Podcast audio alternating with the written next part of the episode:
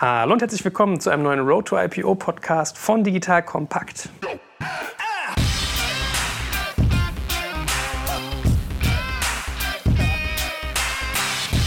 Mein Name ist Jörg Kaczmarek und es ist viel zu lange her, dass wir hier börsenorientiert nachgedacht und diskutiert haben. Ja, ihr Lieben, ich habe noch einen tollen Tipp für euch. Und zwar schaut euch doch mal den Venture Weekly Newsletter an. Den machen unsere Partner vom Deutsche Börse Venture Network, mit denen wir ja zum Beispiel unseren Road to IPO Podcast auch aufnehmen. Und zwar, wenn ihr öfters Fragen habt, wie wer investiert in wen, wer kauft wen auf, welche neuen Fonds gibt es am Markt, habt ihr dazu eine tolle News, die euch jeden Mittwoch genau im Postfach per Mail erreicht. Ja, das heißt, jeden Mittwoch kriegt ihr den Venture Weekly Newsletter mit den wichtigsten Zahlen und Daten zum globalen Startup-Finanzierungsmarkt, inklusive Finanzierungsrunden Runden, MAs, neue Fonds und so weiter und so fort. Wie sieht das Ganze aus? Der Newsletter liefert einen schnellen Überblick zum Startup-Markt und das weltweit mit ungefähr 70 bis 100 Meldungen in nur einer E-Mail. Ja, also muss man sich mal vorstellen. Ganz kurz und bündig und super übersichtlich zusammengefasst. Also ich denke, das ist wirklich essentiell wertvolle Informationen für Entscheider, für Wachstumsunternehmen und auch Investoren und natürlich auch alle Interessierten der Startup-Szene. Deshalb geht mal schnell hin, klickert euch da rein und abonniert das unter venture-network.com slash weekly und wie immer gibt es natürlich den Link auch in den Show Notes beziehungsweise auf unserer Sponsorenübersicht unter digitalkompakt.de slash Sponsoren. Der Sommer steht an, da kriegt man Frühlingsgefühle auch im unternehmerischen Sinne und wir möchten ja Leute gerne vorbereiten, das bis zur Börse vielleicht zu schaffen und da bin ich natürlich wieder in kompetenter Begleitung. Stell dich da bitte ganz kurz vor. Ja, ich bin Peter Fricke, ich äh, leite das äh, Deutsche Börse Venture Network und wir bringen Unternehmen verschiedener Wachstumsphasen mit den entsprechenden nationalen und internationalen Investoren zusammen und begleiten sozusagen Unternehmen über ein dediziertes Trainingsprogramm, über Gespräche zu Kapitalthemen um ihnen sozusagen den Weg an die Börse zu ermöglichen und aufzuzeigen. Mhm. So, und da bist du heute auch unser idealer Gesprächspartner. Wer unsere Reihe aufmerksam verfolgt hat, merkt, wir wählen immer so ein bisschen gezielt aus. Ja? Also mal ist es irgendwie der Erik, wenn wir wissen, so, es sind irgendwie Themen, die so eine gewisse äh, Brücke bauten. Zum Beispiel hier bei äh, AngelList hat das ja ganz gut gepasst. Oder die Renata, als wir irgendwie Delivery Hero beleuchtet haben, wie so ein IPO eigentlich abläuft. Und du bist heute, glaube ich, wirklich auch super geeignet, weil wir genau darüber sprechen wollen, wie man eigentlich diese Verbindung, diesen, diesen Netzwerkcharakter von Unternehmern und vielleicht auch Unternehmensstandorten, also was ich, Berlin, Frankfurt, München und Co. verbessern kann. Und äh, das fängt ja ganz, ganz ursprünglich an mit einer Rolle, die ganz viele Leute, glaube ich, immer so ein bisschen lustig finden, wenn man den Namen hört, mit den Engeln, ja, den äh, Business Angel. Und äh, da haben wir heute einen Veteranen mit als, als dritten Partner an Bord. Äh, stell doch du dich doch ganz kurz vor, bitte, lieber Andreas. Ja, vielen Dank für die freundliche Einführung. Andreas Lukic ist mein Name. Ich bin der Vorsitzende der Business Angel Frankfurt Rhein-Main. Das ist eines der ältesten äh, deutschen Business Angel Netzwerke, gegründet gegründet 2000, inzwischen das größte. Und da kümmern wir uns in der Tat um die Seed- und die Early-Stage-Runde, also quasi wenn Family, Friends and Fools schon alles gegeben haben und die Gründer eben die erste Finanzierung für die ersten ein bis drei Jahre suchen. Mhm. Also man muss das nochmal äh, betonen, 1995, da hatte ich noch nicht mal Abitur. Ja? da hast du schon den Unternehmensstandort Deutschland vorangebracht durch deine Arbeit. War die sogenannte erste New Economy. äh, lass uns doch mal so ein bisschen eintauchen vielleicht in deine Geschichte, bevor wir uns dann halt dem, dem Thema Business Angel Angel und wie das im Prinzip zur Professionalisierung von Unternehmen vielleicht auf dem Weg, das ist ja wirklich so klassische Pre-IPO-Phase, beiträgt. Äh, sag uns mal so ein bisschen was zu dir. Wie bist du da so reingestolpert in dieses Geschäft? Was ist dein Background? Also Background ist ähm, Private Equity. Ich war in den 90 ern noch angestellt, also im klassischen Beteiligungskapital, also mittelständische und sogenannte Large Cap Buyouts. Aber es kam immer mehr dieser Tech-Sektor auf. Da ich in einem amerikanischen Fonds tätig war, durfte ich auch eine Zeit lang in den USA, auch in England, also London, arbeiten und habe eben mitbekommen, wie damals zum im Prinzip ersten Mal in den 90ern von Gründungen nach ganz wenigen Jahren schon IPO-ready waren schon kleine und später große Konzerne waren und wie man da einfach eine Unternehmensentwicklung anstatt von mehreren Jahrzehnten, ja, SAP ist ja eine Ausgründung, hat zwölf Jahre gebraucht zum IPO, nochmal viele Jahre bis zum Konzerngröße, äh, man da die Welt quasi bewegen konnte und das auch in Deutschland eben mit der deutschen Börse zusammen anfing. Ich bin dann intern gewechselt. Ich durfte einen der wahrscheinlich ersten Inkubatoren leiten in München damals, Ende der 90er. Und habe eben mitbekommen, wie wir von Null angefangen haben, das aufzubauen. Also vielleicht der ganz kurze historische Kontext. Alle Namen, die einem so einfallen, Herr Gutenberg mit der Druckerpresse, kann man nachverfolgen. Aus Mainz hat er auch schon Business Angel, die ihm diesen Vorgang und die Maschinen quasi bezahlt haben und auch gefördert haben durch Kapital, Know-how und Kontakte.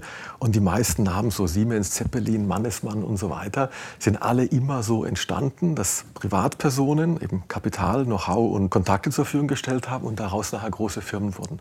Große Bruch nach dem Zweiten Weltkrieg. Da hatten wir quasi bis in die 90er einfach Ebbe, ja, bankendominierte Landschaft und wie schon erwähnt, SAP ist eine Ausgründung. Ja, und dann gab es eigentlich erst wieder in den 90ern die Zalandos, Rockets und wer da so alles, vor allem hier in Berlin, tätig war, natürlich auch in Frankfurt. Muss ich einfach als ein bisschen Lokalpatriot erwähnen. 360T, da durfte ich ein ganz kleiner Seed-Investor mit dabei sein. Ist eine Frankfurter Firma, ist inzwischen Teil der deutschen Börse, aber ist, glaube ich, einer der Benchmark-Exits ähm, in Europa. Also so ein paar Sachen haben wir dann schon, glaube ich, ganz gut gemacht. Aber wir sind, was so ein bisschen den Vergleich zu unseren angelsächsischen Kollegen angeht, immer noch je nach Statistik 10 zu 1, 20 zu 1, sagen wir mal hinterher. Also Anzahl Privatinvestoren, Volumina, die investiert werden, Leichtigkeit des Findens der Privatinvestoren. Und das ist quasi der Bogen zu uns.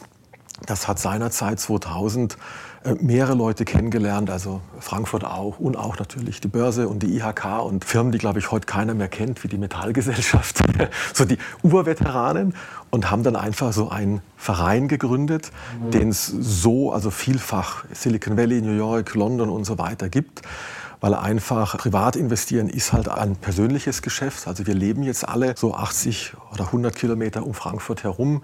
Das Gleiche ist eigentlich in London, das Gleiche ist auch im Silicon Valley. Man kann sich treffen, man kann sich sprechen. Also es ist einfach ein sehr persönliches Geschäft und der Verein, der eben 2000 äh, gegründet ist, ich gehöre ihm seit 2002 an, bin seit 2006 ehrenamtlich im Vorstand, der Vorsitzende und habe halt versucht, einmal die Lücke zu USA zu schließen durch Professionalisierung der ganzen Strukturen, können wir gerne noch mal ein bisschen drauf eingehen und auch durch Wachstum, dass wir einfach diese Privatinvestoren aktivieren. Vielleicht da nur eine Zahl, wo ich immer sage, das Gute und das Schlechte. Wir sind jetzt so rund 150, 200 Aktive, ja, wachsen auch jedes Jahr zweistellig. Aber wenn man sich mal anschaut, alleine im Großraum Rhein-Main, wie viele potenzielle Business Angels gäbe es, da je nach Statistik sind das eher so 3.000 bis 4.000. Also das heißt, da haben wir unheimlich Nachholbedarf, weil ähm, es hängt eigentlich immer davon ab, die ganze Seed- und Early-Stage-Runde finde ich Geld, aber finde ich auch ein, sagen wir mal, Coaching, Mentoring, Acceleration, da gibt es ja immer jedes Jahr neue Worte dafür, äh, dass das Startup eben professionalisiert wird und später auch einem Exit zugeführt. Na, wenn du sagst, deine potenzielle Mitgliedschaft liegt eigentlich bei 3.000 bis 4.000 und du bist eher so 200 bis 300 gerade unterwegs, also den Faktor 10 äh, kann man da locker noch akquirieren. Was ist denn deine Wahrnehmung? Also A, woher kommen denn diese Leute? Sind das selbst Unternehmer, die zu Geld gekommen sind? Sind das vielleicht auch manchmal ganz banal? Früher hat man bei, also Oliver Samba hat immer so ein bisschen unschicklich gesagt, man muss einen doofen Zahnarzt finden. Also es gibt ja durchaus auch Berufssparten, wie Ärzte zum Beispiel, wie Anwälte, die zu gewissem Kapital kommen. Oder sind das Banker? Was für Leute haben da eigentlich das Potenzial, Business Angel zu sein? Wir sollten wahrscheinlich auch darüber reden, was, was, was ist der typische Business Angel sowieso? Also wir clustern gleich mal. Wenn die sozusagen mit jemandem wie dir in Kontakt kommen und die dafür sensibilisierst, Passt das dann eigentlich? Also sind diese 4000 Leute, die da potenziell irgendwie im Rhein-Main-Gebiet in Frage kämen, sind die wirklich Business Angel tauglich? Ja, das waren jetzt viele Fragen. Also mit, mit Oliver Samba anzufangen. Ich kenne ihn und seine Brüder noch aus den 90ern, wo die auch mal angefangen haben. Ihn würde ich natürlich als High-Class Champions League Super Business Angel bezeichnen. Ja, selber aufgebaut, Serienunternehmer, Investoren akquiriert und so weiter. Die ganze Finanzierungskette aufgebaut. Ähm, bei uns ist die Lage natürlich so, also die Zahnärzte, die würden wir mal in Anführungszeichen ausklammern. Das sind quasi eher ähm, mal, Personengruppen, die sich vielleicht mit Crowdfunding und anderen Instrumenten wohler fühlen, wo sie einfach mal irgendwo mitgehen. Bei uns würde ich sagen, wir haben auch Code of Conduct und ähm, Statuten. Es sind ausschließlich Privatinvestoren, die sich aktiv einbringen möchten und können wie es das Startup eben benötigt. Ja, also nicht der Onkel, der da jeden Tag am Tisch sitzt, aber wenn er halt Kontakte hat und auch Know-how, soll er das einbringen. Und da haben wir eine Riesenspanne. Also wir haben natürlich Leute auch aus der New Economy, die da einfach sehr gute Exits hingelegt haben, teilweise auch im dreistelligen Bereich. Wir haben klassische Erben, die einfach genug Immobilien haben und das Gold auch nicht mehr in die Schublade passt. Und dann man einfach, einfach sieht in der Presse, ja, da hat sich ja viel getan. Der Bruch im Prinzip äh, war die Finanzkrise, also im positiven der Aufbruch. Davor war das eher im wortwörtlichen Sinne missionieren. Ja, die Leute, die eingeweihter waren, vielleicht auch Leute aus dem Marketing, aus dem Tech-Bereich, die einfach sagen, ich bin da irgendwie leitend oder habe eine Firma und ich möchte mal privat was machen. Und nach der Finanzkrise hat man einfach gemerkt, auch ich muss und möchte anlegen. Deutschland war auch weit genug entwickelt. Und es gibt quasi alte Veteranen, es gibt die Erbengeneration, es gibt die, sagen wir mal, sehr leitenden Angestellten. Es gibt äh, natürlich Unternehmer aller Couleur, also das Stichwort Startup mit Mittelstand ist bei uns also sehr aktiv. Das ist ja auch ein sehr günstiger Weg. Ich beteilige mich, ich sehe. Also wir haben quasi, ich sage immer so in Anführungszeichen, einen durchschnittlichen Business Angel, aber der lässt sich eben halt nicht fassen. Mhm.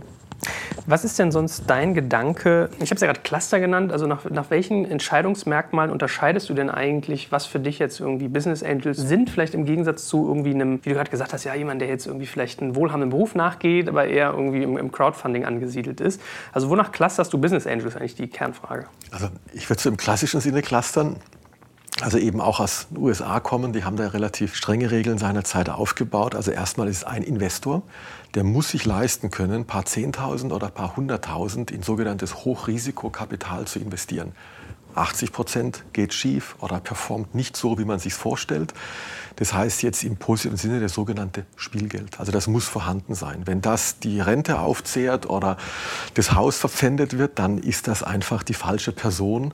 Das harmoniert dann nicht. Also das ist leider, da kommt erst einmal, ist das Kapital vorhanden. Dann natürlich das Weitere, sind das Personen, die in den ersten Jahren sich wie ich immer sage, aktiv einbringen können und auch möchten. Weil das Startup, mal vielleicht Serienunternehmer außen vor gelassen, braucht auch ein bisschen Begleitung. Ja, wie erreiche ich Meilensteine? Wie ändere ich die Geschäftsmodelle? Wie erschließe ich Kunden und viele andere Dinge? Und normalerweise, wenn jemand so einen Hintergrund hat, kann er was einbringen. Und wenn es nur Kontakte sind. Ja, und selbst die kann man noch gut gebrauchen dann müssen das auch Personen sein, die sich ein bisschen mit dem Investmentzyklus zurechtfinden können. Also wir haben jetzt so absichtlich, wenn ich jetzt mal die Gruppe der Erben da eincluster, die haben dann oft ein, zwei Jahre, wo sie gar nichts machen wo sie sich viel anschauen, besuchen, unsere Kompetenzbausteine sich mal anhören, weil es ist einfach ein ganz anderes Investieren. Ja, wenn jemand gewohnt ist, ein Haus zu kaufen oder bei einer Privatbank anzulegen, bei uns oder beim allgemeinen Business Angel Bereich ist das ja völlig Tag und Nacht. Ja, man hat wöchentlich zu tun mit dem Startup, man hat mit sehr dynamischen, agilen Leuten zu tun, man hat es in einem hohen, sagen wir mal, bewegten Markt, wo man auch sich selber immer überlegen muss, gebe ich das Geld richtig aus? Also so würde ich die Leute mal einordnen. Mhm, gut, also äh, schneide ich mit so ein Stück weit Erfahrung und wie weit man die anzapfen kann, um sie einzubringen. Scheckgröße potenzieller, also äh, bin ich in der Lage, das zu finanzieren, ohne dass es, wie du es schon gesagt hast, mein, mein Haus oder die Rente meiner Kids äh, sozusagen mit angreift und eigentlich so ein bisschen Prozessverständnis. Was würdest du denn sagen? Ich weiß, Christian Nagel hat immer so diesen schönen Satz, den er sagt. Ähm, ich glaube, der war bei NEA früher, New Enterprise Associates in den USA, die besucht und meinte so, ja, was, was für einen Tipp hast du für mich als VC? Und dann meinte er so, ja, bereite deine LPs darauf vor und sei dir bewusst, äh, es kostet dich 20 Millionen Euro, äh, um sozusagen ein guter VC zu werden. Das wird dein Lehrgeld. Und er meinte so, hahaha, so, was soll das denn sein? Und war so völlig irritiert und wollte das nicht glauben. Und ein paar Jahre später äh, kam er wohl zum Schluss, das stimmt schon. Ob es jetzt mehr oder weniger sind, ja, aber äh, man, man hat sozusagen eine gewisse Lernkurve als Investor. Wie ist das bei Angeln? Hat man das auch, dass man irgendwie sagen kann, so nach fünf Jahren oder irgendwie x gemachten Investments, ist das jemand, den man wirklich ernst nehmen kann als Value-Added Investor? Ja, definitiv ja. Also ich würde sagen, so aus der eigenen Erfahrung oder die Kollegen, die ich noch aus den 90er kenne, früher dauerte das länger als die fünf Jahre. Viele von uns haben den Fehler gemacht, nur über ein Netzwerk zu finanzieren. Ja, das war so, kann gut laufen, Stichwort 360, kann auch schlecht laufen. Und wir haben dann quasi in Mitteleuropa gelernt, ja, Netzwerk ist gut, aber auch Verständnis, was ich gerade sagte, der Gründungsmentalität und der Geschäftsmodelle. Und inzwischen würde ich sagen, wenn sich jemand aktiv bemüht und so mal halben Tag, Tag oder auch mehr die Woche mindestens da investiert, ja, das geht nicht nur einfach so mal Abendessen, dann kann man das inzwischen in so drei, vier Jahren schaffen, also im Drittel der Zeit. Und dann muss man natürlich auch immer unterscheiden, schaffen heißt, man macht keine Verluste mehr, muss man ein gutes Gefühl entwickeln, ja, wo höre ich auf und wie mache ich das? Und wo kapitalisiere oder liquidiere ich eben, um halt einfach Schlimmeres zu verhindern? Und dann natürlich die große Kunst, ja, die sogenannte Überrendite, ja, die schafft man eigentlich auch, aber so diese super, super, weil gerade erwähnt wurde, ja, unsere Champions äh, Samba League oder andere, äh, da kommt man nur extrem schwer hin und da habe ich auch noch kein Patentrezept, das hat keiner. Ja, das ist wahrscheinlich ein bisschen Glück. Dann auch wieder das richtige Netzwerk natürlich.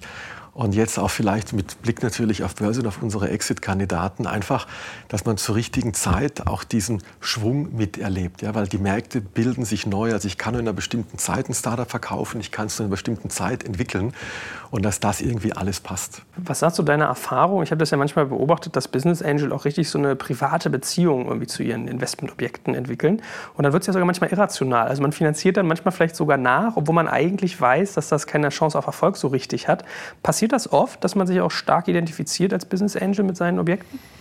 Ja, das würde ich auch eher als die Regel bezeichnen, weil einfach durch die persönliche Nähe, also es ist halt bei uns, also wir haben einen Screening-Prozess der ist eigentlich so in einem Teil recht anonym. Ja, wir filtern so 900 ähm, Startups jedes Jahr so auf vier bis sechs pro Monat, die wir uns anschauen. Das sind eher Standardprozesse und so weiter. Aber nachher, wenn wir dann die einzelnen äh, Gründer einladen, dann bilden sich erst einmal Patenschaften. Man braucht so einen Monat, zwei, bis man wirklich schauen kann, ob man gegenseitig äh, da das Vertrauen und das Investment aufbauen kann. Und dann bilden sich, also Startups dauern ja im Schnitt zumindest mal ein bis äh, vier Jahre, bilden sich schon Beziehungen aus. Und man geht ja immer durch Täler und durch Berge. Das heißt, ich kenne eigentlich niemand, der da nicht mit einem Teil des Herzens dran hängt. Und ja, es ist schwer, es mal von der Sachlichkeit her, Entscheidung zu treffen, geht ein Geschäftsmodell wirklich nicht oder muss ich nur etwas ändern? Und da ist immer der Reflex, das ist wahrscheinlich auch menschlich, dass man sagt, ja, vielleicht kostet ein Tick mehr, das gebe ich noch rein und man versucht es noch zwei, dreimal. Mhm. So, jetzt fiel ja schon der Begriff Netzwerk. Wir haben ja zwei Netzwerke hier eigentlich sitzen. Beides Menschen, die im Prinzip andere miteinander verbinden wollen. Lass uns auch mal ein bisschen eintauchen, weil es gibt bestimmt ganz viele, die jetzt zuhören und sagen, oh, ich brauche selber gerade Kohle für meine Gründung. Das ist alles so ein Krampf und die sind also unorganisiert und meh, meh, meh, meh, meh. Also man hat ja sozusagen auch als Gründer da viele Leidenswege, die man manchmal gehen muss. Vielleicht tauchen wir mal ein und versuchen zu verstehen, wie ihr jeweils als Netzwerke für euch funktioniert und vielleicht auch zusammen. Äh, Peter, fang mal ganz kurz an mit euch. Wie ist das? Also viele Leute sagen vielleicht so, huch, deutsche Börse, wieso machen die denn Venture Network? Das ist ja irgendwie merkwürdig. Was ist denn so euer Vorgehen, um diesen ganzen Prozess und auch Angels und Investoren, ihr seid ja mehr auf die spätere Phase eigentlich fokussiert, ne, ähm, zu organisieren? Also vom Phasenfokus starten wir ja eigentlich so in der Post-Seed Series A Phase. Also eigentlich genau dann, wenn die Business Angels langsam entweder aussteigen oder das Follow-up-Investment nötig ist. Und unsere Aufgabe ist dann eigentlich über die verschiedenen Finanzierungsphasen die Startups mit den entsprechenden Investorengruppen zusammenzuführen. Wie du es gerade richtig gesagt hast, fangen wir so eher in der, in der Frühphase an, über die Wachstumsspätphase und haben entsprechend auch Investoren im Netzwerk, die dann bis zur Pre-IPO-Phase das Startup begleiten können. Und natürlich freuen wir uns am Ende, wenn auch dann der Weg an den Kapitalmarkt erfolgreich durchgeführt wird. Was leistet ihr genau? Wir setzen sich eigentlich zusammen aus einem Potpourri aus verschiedenen Services. Ähm, man kann sagen, ein Hauptteil ist die Kapitalvermittlung. Das sind eigene Veranstaltungen, die wir organisieren, die Verknüpfung mit äh, Business Angel, mit Investoren auf einer persönlichen Ebene, eine Online-Plattform auch zu diesem Zweck. Wir stecken viel äh, Zeit rein, die Community zusammenzubringen auf verschiedenen Netzwerkevents, Workshops zu verschiedenen Themen, die wir veranstalten. Und das Ganze wird abgerundet durch ein Trainingsprogramm, wir sozusagen auf verschiedene Themen für die Gründer aufbereiten. Ähm, wie manage ich mein Wachstum, wie manage ich die nächste Finanzierungsrunde und entsprechend am Ende auch ein Modul Capital Market Readiness. Wie bereite ich eigentlich vorzeitig mein Unternehmen, meine Mitarbeiter auf einen möglichen Börsengang vor? Und warum macht ihr das? Also geht es da wirklich darum, das, das Ökosystem quasi zu, was ein gutes Wort, educaten ist doof, weiterzuentwickeln, zu fördern, dass die vielleicht mal für euch als Kunden, an denen ihr sozusagen eigentlich in Anführungsstrichen verdient oder mit denen ihr mehr Berührung habt, äh, werden? Oder warum tut ihr das? Beides. Ich glaube, den, den Aspekt, den du gerade genannt hast, educaten, den sollte man nicht unterschätzen. Ich glaube, wenn wir uns anschauen, wie sich die Zeitdauer für einen Börsengang in den letzten Jahren verändert hat, ist es fast verdoppelt. Das heißt, Anfang der 2000er war es vielleicht noch mal extremer, aber so 2005, 2006 war eigentlich die Unternehmensreife so nach vier, fünf Jahren war der Weg an die Börse geebnet. Heute sehen wir da eher acht bis zehn Jahre. Das bedeutet einfach, in der aktuellen Gründergeneration ist das Thema Börsengang leider etwas hinten angestellt. Das ist einfach, ich will nicht sagen mangelndes Interesse, aber vielleicht äh, mangelndes Bewusstsein, mangelndes Bewusstsein dass das mhm. ein möglicher Exit-Kanal ist, der durchaus viele Vorteile bereitet. Das haben wir auch in anderen Podcasts schon aufgearbeitet. Darin sehen wir uns eigentlich zwei Aufgaben. Einmal das Thema generell wieder in den Vordergrund zu rücken, dass das überhaupt eine Möglichkeit ist. Das sind dann eher unsere Trainingsprogramme ähm, danach ausgerichtet. Und auf der anderen Seite Klar würden wir uns freuen, wenn wir dadurch unsere IPO-Pipeline langsam aber sicher aufbauen und am Ende es auch zu erfolgreichen IPOs dann in der Frankfurter Börse kommt. Ihr Lieben, jeder Unternehmer kennt, glaube ich, die Situation, dass er für sein Geschäft mehr Geld investieren kann oder sogar muss, als er Kapital zur Verfügung hat. Und schnell stellt sich dann ja die Frage nach einer Finanzierung, ja, wofür sich allerdings viele Unternehmer nicht allzu viele Gedanken machen und einfach zu ihrer Hausbank gehen. Da ist ja eigentlich so, privat informiert man sich ja auch für Versicherungen, für Kredite und so weiter auf unterschiedlichen Vergleichsseiten und schaut, wo man das beste Angebot bekommt. So, aber wie ist das bei Firmenkrediten? Hier gibt es ja jetzt eigentlich keine Vergleichstabellen so richtig gute. Die Unterschiede bei den Finanzierungskonditionen sind aber sehr hoch und das auch je nach Vorhaben unterschiedlich. So, das heißt, es kommen eigentlich viele Fragen auf. Bietet mir meine Bank gute Konditionen oder könnte ich woanders günstiger finanzieren? Warum werden mir keine Förderkredite geboten? Wäre es vielleicht günstiger für mich über Leasing zu finanzieren und so weiter und so fort? Als Antwort auf diese Fragen möchte ich heute unseren Partner Compeon vorstellen. Compeon schreibt sich so ein bisschen wie Compare, also C-O-M-P-E-O-N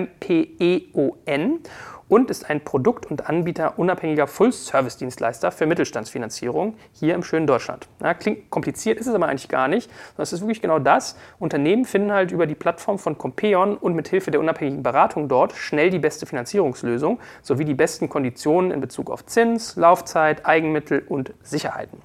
Ja, Compeon arbeitet dafür mit mehr als 220 etablierten Banken, Sparkassen und alternativen Finanzpartnern zusammen und neben Krediten, Darlehen und Leasing vermittelt es auch Factoring und alternative Finanzierung. Also schaut euch das Ganze doch mal an und den Hörern von Digital Kompakt bietet Compeon auch einen kostenlosen Check eurer laufenden Finanzierungen. Ihr findet das Ganze unter compeon.de slash digitalkompakt, geschrieben in einem Wort. Wenn dir das jetzt zu schnell geht, du kannst übrigens unter digitalkompakt.de slash Sponsoren auch immer alle unsere Sponsoren nochmal nachlesen, kriegst dann einen Link zur Webseite und kannst ganz schnell nachvollziehen, was die eigentlich genau tun. So, wenn jetzt Gründer zuhören, was müssen die tun, um bei euch im Prinzip Investoren vorgestellt zu bekommen, auf diese Events zu dürfen, geeducated zu werden? Wir haben sozusagen ein Anforderungsprofil, was wir gemeinsam mit den entsprechenden Investoren erarbeitet haben. Und sozusagen die erste Stufe für unsere Mitgliedschaft ist Early Select Programm. Und dort muss man von fünf Kriterien drei erfüllen, die sich bewegen im Bereich eine Million Umsatz, 100% Wachstum oder business-spezifische KPIs eine Million aufgesammeltes Kapital durch einen Lead-Investor oder completely bootstrapped. Von diesen fünf müssten dann drei erfüllt sein. Okay, aber man merkt, äh, was du gerade gesagt hast, das ist ja wirklich schon ein bisschen, bisschen more advanced als jetzt jemand, der nur eine Idee hat ne, ohne Paper. Andreas, kommt ihr da ins Spiel oder wie muss man euch sozusagen sich vorstellen aus Gründersicht jetzt als Netzwerk? Also aus Gründersicht sind wir erst einmal ein Verein, so negativ das auch klingen mag. Ja, das heißt, es sind bescheidene Ressourcen, und es sind natürlich auch Prozesse, die an vielen Menschen hängen. Also wenn der Gründer kommt, da hat der Gründer oft die Vorstellung, Geld gibt's morgen und alle haben schon auf ihn gewartet. Das ist also nicht, das ist auch im Ausland so nicht. Also bei, bei uns kann der Gründer erwarten, er kann sich bewerben, absichtlich mit einem Formular, weil wir halt die, die sich sehr gut darstellen können und auch die, die vielleicht einen technischen Hintergrund haben, in der Regel oder einfach auch so Teams sind, die noch nicht so richtig im Marketing investiert haben, dass wir die einigermaßen beide erfassen. Wir haben so jeweils 20, 30 äh, Privatinvestoren, die ein Screening-Committee bilden, die sich das alles anschauen, die dann, wie gesagt, von den 900 plus minus so auf die vier bis sechs, die wir jeden Monat einladen, das eben runterscreenen. Immer aus der Brille, ist es finanzierbar, ist es skalierbar und ist es auch exitfähig. Ja, das ist ja für uns quasi wichtig. Also das ist ja immer die sogenannte Investorensicht. Ja. Dadurch, dass wir viele Mitglieder haben, auch unterschiedliche Richtungen, haben wir absichtlich keinen Sektorfokus. Also wir haben irgendwie schon alles gehabt, ja vom Radiosender bis zur Software bis zu irgendwelchen Getränken. Und das ist also absichtlich so, weil die Investoren sollen ja selber selektieren. Wir haben dann für Gründer diverse Angebote. Wir haben angefangen von sogenannten Sprechtagen. Das könnte man jetzt auch schicker irgendwie bezeichnen, aber da gehen wir im Augenblick nur im Rhein-Main-Gebiet, aber auf die führenden Hochschulen und erzählen einfach mal, sind Finanzen gut, wichtig, richtig? Was macht ein Business Angel? Brauche ich einen Finanzplan? Brauche ich einen Businessplan? Und dass die überhaupt, dass die Schwelle fällt, dass ich jetzt Gründer ohne wohlhabendem Hintergrund, familiärem Netzwerk, vielleicht Serienunternehmer-Hintergrund, dass die auch an die Investoren zukommen können, weil denen fehlt das Geld. Äh, das andere haben wir eben monatlich äh, Matching-Veranstaltungen. Da generieren wir in der Regel so jetzt über unsere Anzahl der Angels so 20 plus minus Deals jedes Jahr. Das ist dann ordentlich, weil normalerweise investiert man immer so ein Prozent des Dealflows. Ja, wir sind dann eher so bei zwei plus. Wir haben diverse, wie es auch so schön jetzt heute heißt, Ökosystemaktivitäten. Ja, wir leben halt alle im Rhein-Main-Gebiet. Das heißt, wir vergeben auch Preise. Fintech Germany, wir haben Achema Gründerpreis, wir haben andere Initiativen, dass wir versuchen, das, was ich Finanzierungskette nenne, also ich brauche ein paar Zehntausend, ein paar Hunderttausend gibt es bei uns, dann brauche ich ein paar Millionen. Da ist schon, wie der Peter erläutert hat, da brauchen wir so Partner, Händeringen wie das Venture Network, weil diese im einstelligen Millionenbereich und kleinen zweistelligen Millionenbereich, der Markt ist in Deutschland sehr düster. Also da brauchen wir selber Hilfestellung. Und da äh, müssen wir auch den Markt noch entwickeln, dass der Gründer, der dann so in Series A, Series B ist, dass der auch ohne große Probleme sich weiterentwickeln kann. Mhm. Also habt ihr noch nicht so wie jetzt die Deutsche Börse, dass ihr sagt, das machen wir erst ab irgendwie Umsatz X oder wir brauchen irgendwie. Es ist ja ab Umsatz Null. Mhm. also Umsatz zu sagen, nach Umsatzcluster natürlich absichtlich nicht, weil das typische Startup hat keinen oder keine relevanten. Äh, wir schauen uns aber, wie gesagt, Finanzierbarkeit, Skalierbarkeit, Exitfähigkeit an. Mhm. Also ich will jetzt mal absichtlich keine Negativbeispiele machen, aber es gibt etliche Geschäftsmodelle, das sind halt kleine Betriebe. Da wird maximal ein kleiner Mittelständler draus. Da können wir nichts damit anfangen. Also wir sind nicht die Gründerberatung, wir sind jetzt nicht irgendwie eine Förderinstitution, sondern wir wollen wirklich die, sagen wir mal, Top- oder die Champions League-Startups rausfiltern, weil wir die ja nachher auch übergeben. Ja, wir müssen die ja nachher auch den VCs oder einem strategischen Partner, wir haben aus unserem Netzwerk letztes Jahr mit Daimler und mit Bosch, also Flink und Kobi, so Fahrradcomputer-Exits gehabt. Und da müssen wir einfach schauen, dass das möglichst professionell abläuft.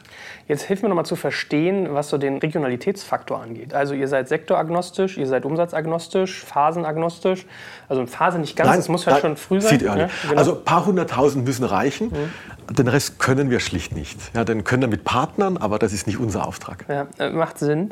Äh, wie ist das mit der Regionalität? Du hast ja jetzt sehr viel also über Rhein-Main-Gebiet geredet ja. und bei äh, Dealflow von 900 pro Jahr, das ist ja nicht verrückt. Also ich habe irgendwie VCs hier sitzen, die haben 4000 pro Jahr.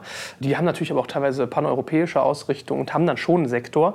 Aber gerade wenn du sagst, ihr habt keinen Sektor, also ihr würdet theoretisch euch auch irgendwie, was weiß ich, ein Chemiewerk angucken, wenn es Sinn macht oder so, ja, also ja. skalierbar und so weiter. Ist, du, du ja, merkst, ich habe manchmal so ein bisschen äh, auch ja. Suffisanz. Ja, wir ähm, haben ja ein Chemie unter anderem ein Cluster dort, ja, richtig. Mhm. Dann wäre es ja eigentlich nur logisch, dass ihr trotzdem auch sozusagen Berlin, München, Hamburg, Köln, also sehr viele Städte screen. Macht ihr das trotzdem auch? Das habe ich noch nicht ganz verstanden, ob jetzt ein Berliner Gründer jetzt nach Frankfurt geflogen kommen könnte an deinen Schreibtisch. Das darf er, jederzeit. Man muss halt unterscheiden die Investoren und die Gründerseite. Genau. Also bei Investoren macht pan-national oder pan-europäisch im Augenblick wenig Sinn kennt man auch nicht aus den USA. Also auch New York Area oder Silicon Valley ist ja regional weil man auch dort noch immer sehen kann, die Menschen möchten sich treffen, möchten einander kennenlernen. Sie müssen ja bei uns die letzten, glaube ich, zehn Jahre sind quasi ausschließlich Club- oder Syndikatdeals. Also zwei bis vier Investoren gehen zusammen und das geht nicht ohne Kaffee trinken und so weiter. Das heißt, deswegen heißen wir auch Business Angel Frankfurt Rhein-Main. Und ich glaube, wir haben Koblenz ist das weiteste, das sind, glaube ich, so 160 Kilometer. Und was die Startups angeht, da haben wir vor ein paar Jahren, muss ich mal sagen, das Englische abgestellt, weil wir hatten Anfragen wirklich aus ganz Europa das können wir aber nicht handeln. Ja, das geht aus praktischen Gründen nicht, weil bei uns, sagen wir, die Business Angel, die da sind, die fliegen jetzt noch nicht die ganze Woche durch die Welt, sondern die möchten ein Startup erreichen innerhalb von weniger Stunden. Das heißt, wir haben es beschränkt auf deutschsprachiges Europa, haben natürlich sehr viel in Berlin. Also vielleicht Anekdote am Rande, also die Rheingau-Founders, die ja sehr bekannt sind in Berlin, die haben sich bei uns auch mal als Startup beworben. Mit denen haben wir auch lange diskutiert und dann haben die auch eben pivotiert und sind jetzt hier quasi bei einem guten Bekannten, äh, haben die langsam ein Haus und einen Inkubator aufgebaut und auch sehr erfolgreich inzwischen. Und äh, wir schauen uns national oder deutschsprachig alle Startups an. Und die 900, da vielleicht noch einen Satz dazu. Wir sind ja mit sozusagen bescheidenen Ressourcen sozusagen eher aus der Ecke auch zu fördern, auch da zu eduzieren. Wir machen wenig Marketing. Und da haben wir halt die typische Hürde. Also die, die in dem Markt tätig sind, die finden uns. Ja, Business Angel angeben sind wir immer unter den Top 3 in Google. Äh, die, die Veranstaltungen besuchen, kennen uns. Aber äh, wir sind jetzt nicht, was wir eigentlich sein sollten. Das gilt auch ähnlich für das Venture Network, also überall präsent. Auf der anderen Seite stelle ich eben auch seit jetzt wahrscheinlich 15 Jahren fest, dass auch die Gründer, also jetzt nicht die Berliner High Class und total Vernetzten, die haben auch noch nicht die Hausaufgaben auf der Finanzierungsseite gemacht. Ja, da lebt man oft in der Welt, ja, ich nehme da so ein Stipendium mit Exist oder ich nehme irgendwo eine Förderung und dann zahlt die Familie noch was. Und dann stelle ich plötzlich fest, hoppla, die paar hunderttausend habe ich nicht. Dann rufe ich drei Bekannte an. Und obwohl es gibt auch einen Bundesverband, also es gibt ja alles viele öffentliche Informationen, trotzdem ist das noch nicht so verbreitet. Also ich kann da von Sprechtagen berichten, wo ich einfach sagen würde, Leute, googelt einfach mal und Okay, aber lerne ich ja, dann, dann ist das sozusagen schon ein natürlicher Qualitätsfilter, dass du vielleicht gar nicht so offensiv bist. Also, dass ihr jetzt irgendwie äh, Instagram-Werbung schaltet mit irgendwie. Ne? Genau, kann man. Ja. Being on a coffee with a founder, das ist ja. nachvollziehbar, aber dass ihr sozusagen sogar sagt, okay, das ist so eine Komfortzone, die ist vielleicht manchmal gar nicht so schlecht.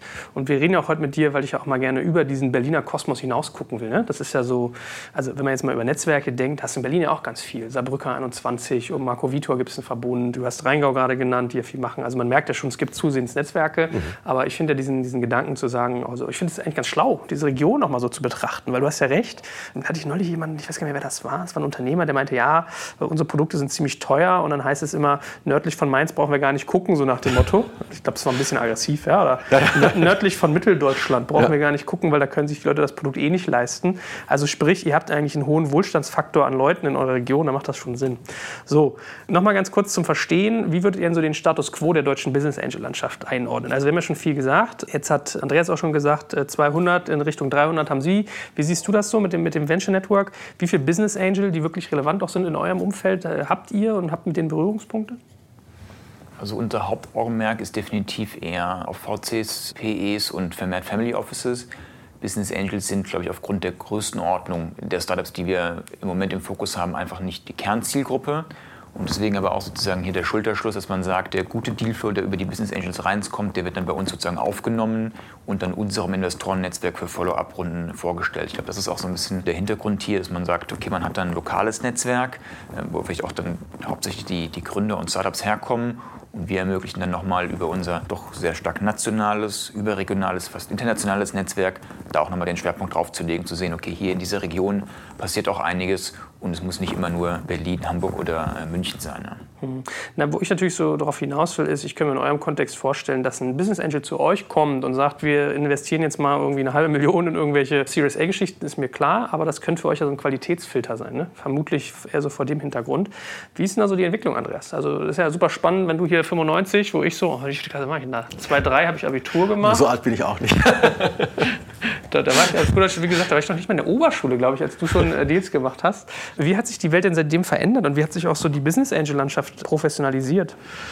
Also ich würde absichtlich sozusagen Licht und Schatten zeichnen. Also damals in den 90ern gab es quasi keine Gründerlehrstühle, keine Netzwerke, VCs drei, Technoventure München als vielleicht noch ein bekanntes, ja. also TVM Capital heute. Ähm, also alles, was sagen, sehr rudimentär in Deutschland, wo man sagen muss im Vergleich zur Wichtigkeit des Landes, zur Wirtschaft und so weiter, auch zum Kapitalmarkt. Ja. Frankfurt ist ja doch irgendwo weltweit Top Ten Kapitalmärkte. Da waren wir ziemlich blank.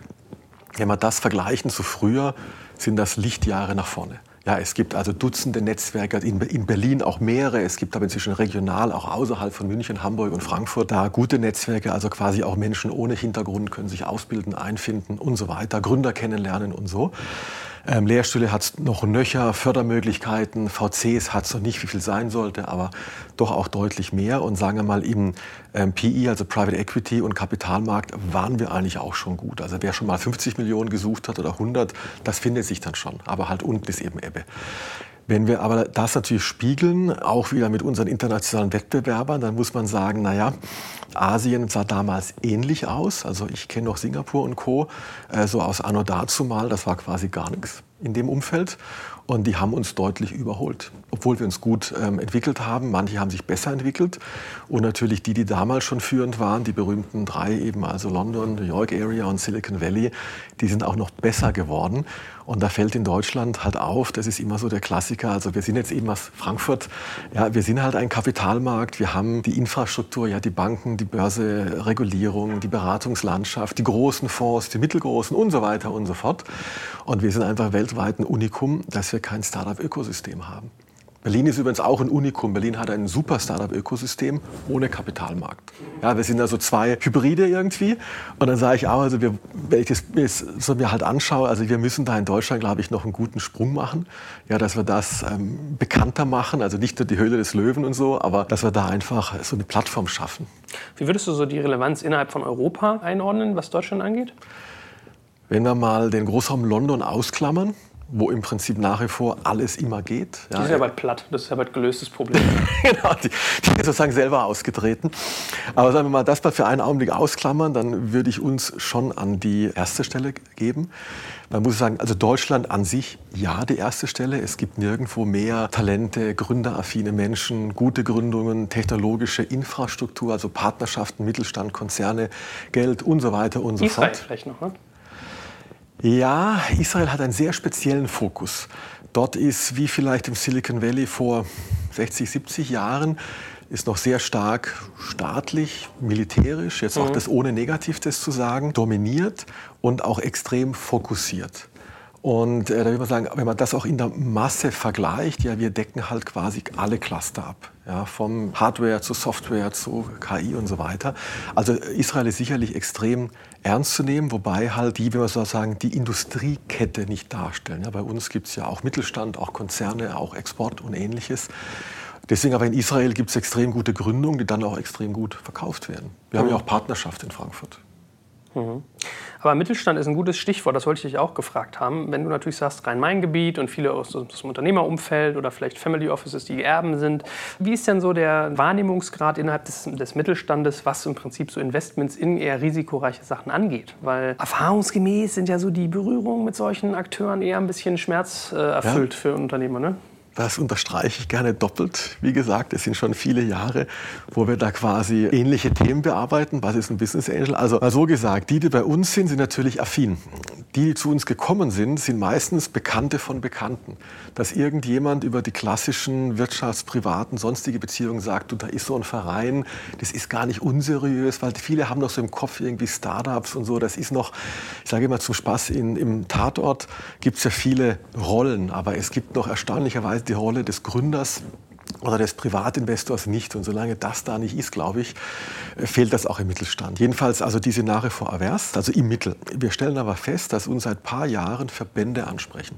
Ich will jetzt keine Namen nennen, aber extreme renommierte Verbände, Industrievereinigungen. Wir haben vielleicht zwei Sachen, die man auch erwähnen kann, sowohl im Fintech- Insurtech-Bereich, mit Frankfurt Main Finance gemeinsam, das ist das Netzwerk, ihr seid ja auch Mitglied, und genauso im Chemie-Pharma-Bereich, also Achema, Verband Chemischer Industrie und so weiter, Dechema, dass wir da jetzt gesehen haben, die Verbände öffnen sich. Wir diskutieren auch im Börsenverein des deutschen Buchhandels, also Medienlandschaft, Rechtehandel, und ohne so einen Schulterschluss geht das da auch nicht.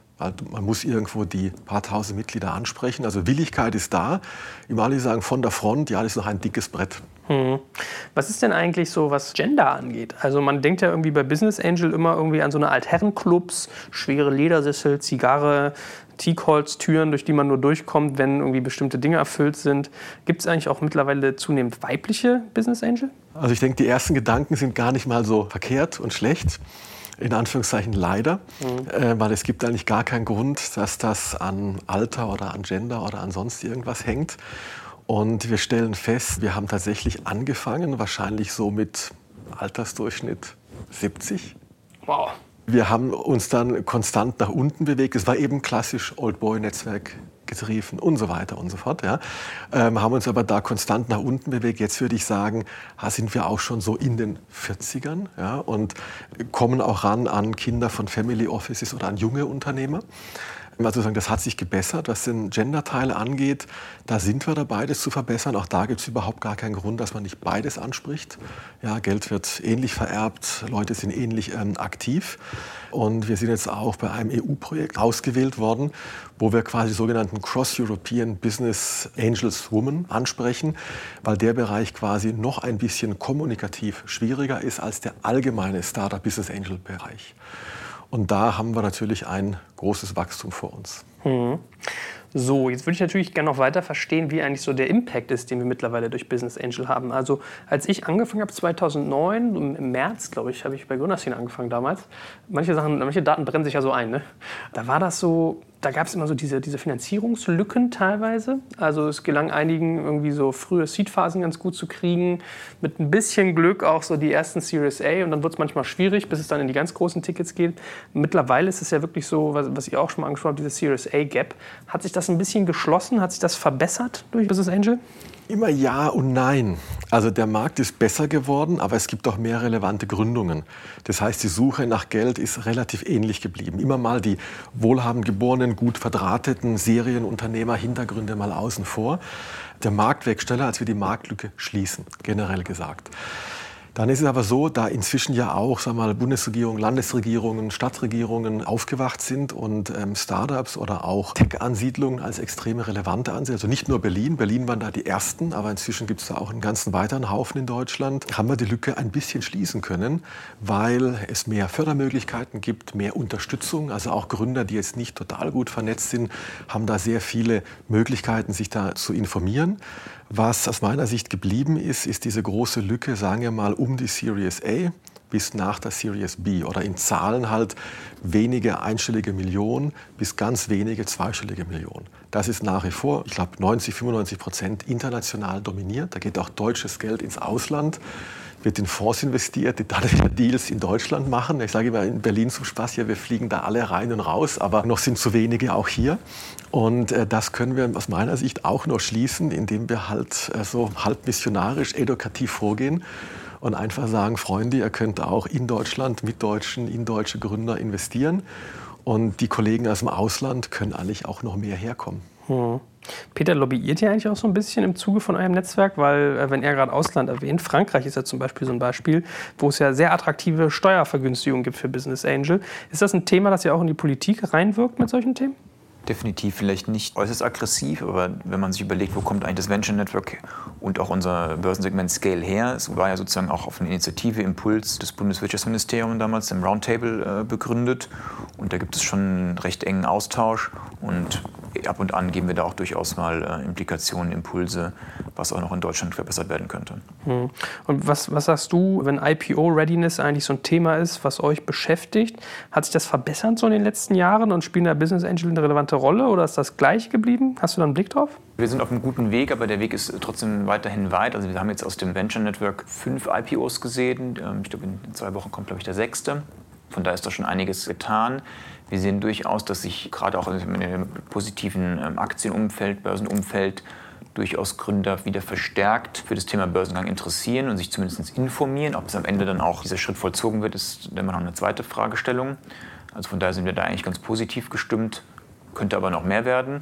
Und zur zweiten Frage, ich glaube, wovon wir unheimlich profitieren, ist sozusagen von der Professionalisierung, die Business Angels bereits in der sehr frühen Phase in einem Unternehmen bewirken können. Also das ist dann, glaube ich, auch für uns leichter bei weiteren Finanzierungsrunden oder auch auf dem Weg zum Börsengang, wenn da sozusagen früh Grundsteine gelegt wurden, regelmäßiges Reporting aufzubauen, Strukturen einzuziehen. Das sind, glaube ich, Dinge, die auf jeden Fall da eine große Auswirkung haben. Mhm.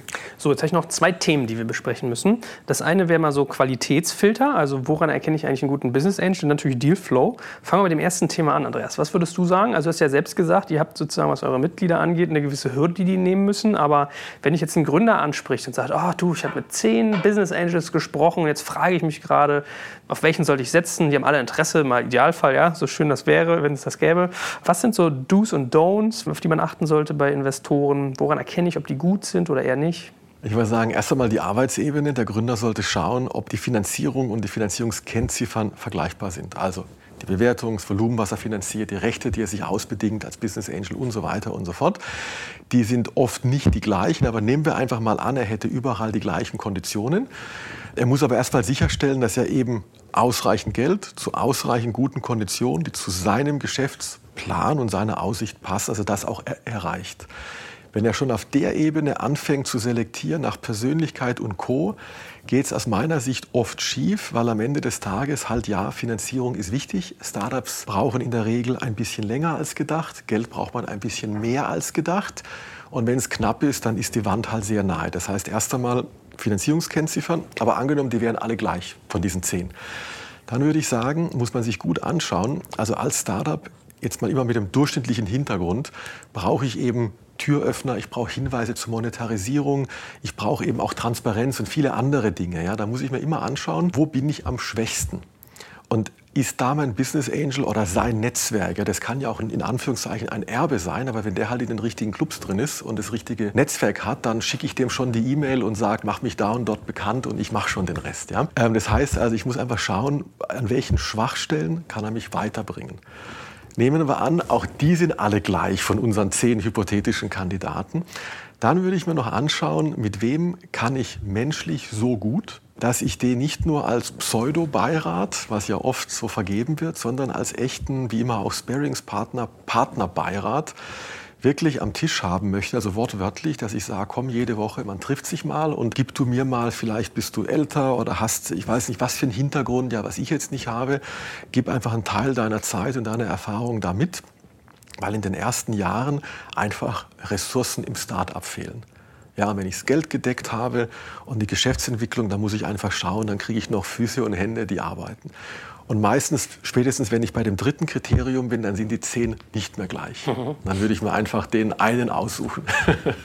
Hast du sonst so Punkte, auf die du guckst, an denen du irgendwie, sagen wir mal, zum Beispiel Unerfahrenheit ablesen kannst? Also ich kann dir mal ein paar Beispiele geben.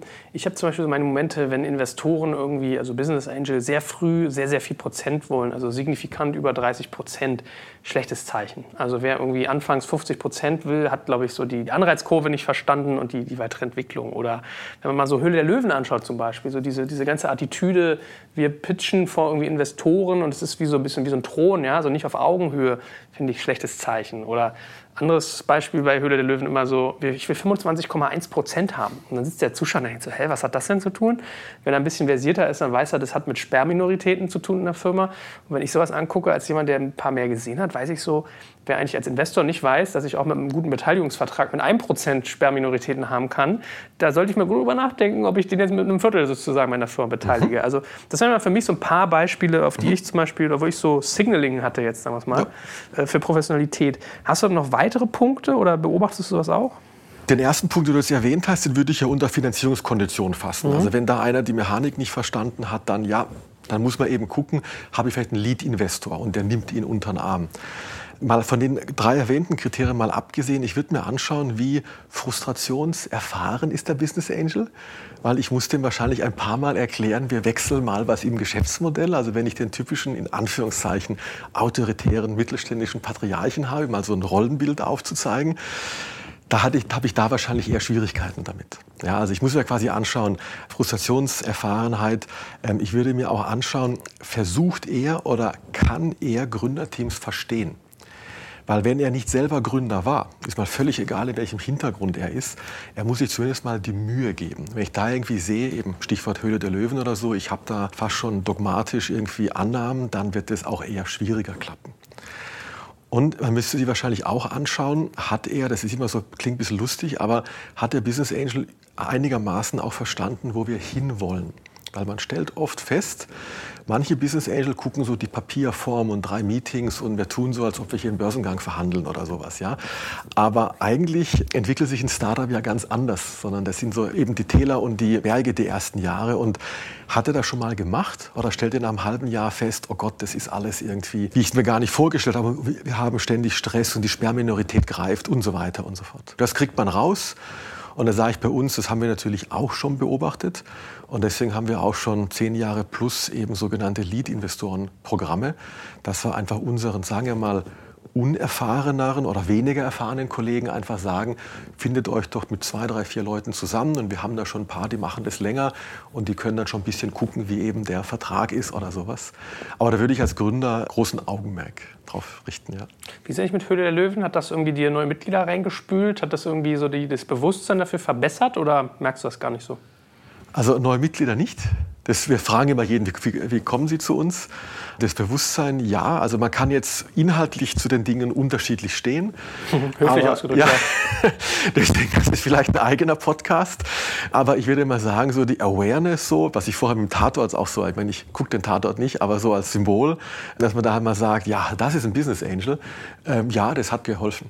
Ja, mhm. das hat geholfen und auch mal so, um das mal so spielerisch mal darzustellen, was ist so ein Gründer, wie funktioniert sowas, hat geholfen. Wie gesagt, inhaltlich kann man das diskutieren. Aber ich sage, wir haben auf einem anderen Niveau gesprochen. Wir haben mit einigen, sagen wir mal, renommierten Verlagen, renommierten Zeitungen und so weiter ab und zu Veranstaltungen wenn ich da eben dann feststelle, dass wir immer noch Grundlagen bearbeiten, ja, was ist nun eine Gründung und wie geht denn das nur alles, dann sage ich ja, wir bräuchten noch so ein paar mehr so massentaugliche Podcasts, Sendungen, Zeitschriften. Ja, Berlin Valley ist ja da eine sehr gute, dass wir sagen, komm, liest dir das mal durch, da kriegst du ein Gefühl. So, liebe Hörer, für heute sind wir schon wieder am Ende unseres Podcasts angelangt. Wenn euch das Thema aber noch weiter interessiert, habt ihr die Möglichkeit, euch auf Patreon extra lange Podcasts von uns zu besorgen. Also quasi jeweils einen Director's Cut, der noch einmal 10 bis 20 Prozent länger ist und dementsprechend mehr Inhalt bietet. Patreon schreibt sich wieder Patron, nur mit E dazwischen, also Patreon. Und unter patreon.com slash dekompakt könnt ihr euch für monatlich ein paar Taler besagte extra lange Podcasts klicken. Dort ist dann übrigens auch keine Werbung enthalten, sondern diese wird ans Ende geschnitten und auch sonst kommt ihr in den Genuss unterschiedlicher Extrainhalte wie unser Recherchematerial, die Teilnahme an all unseren Gewinnspielen und, und, und. Uns freut es natürlich sehr, wenn wir euch für diese Bonusinhalte begeistern können. Ansonsten vielen Dank fürs Zuhören und auf bald.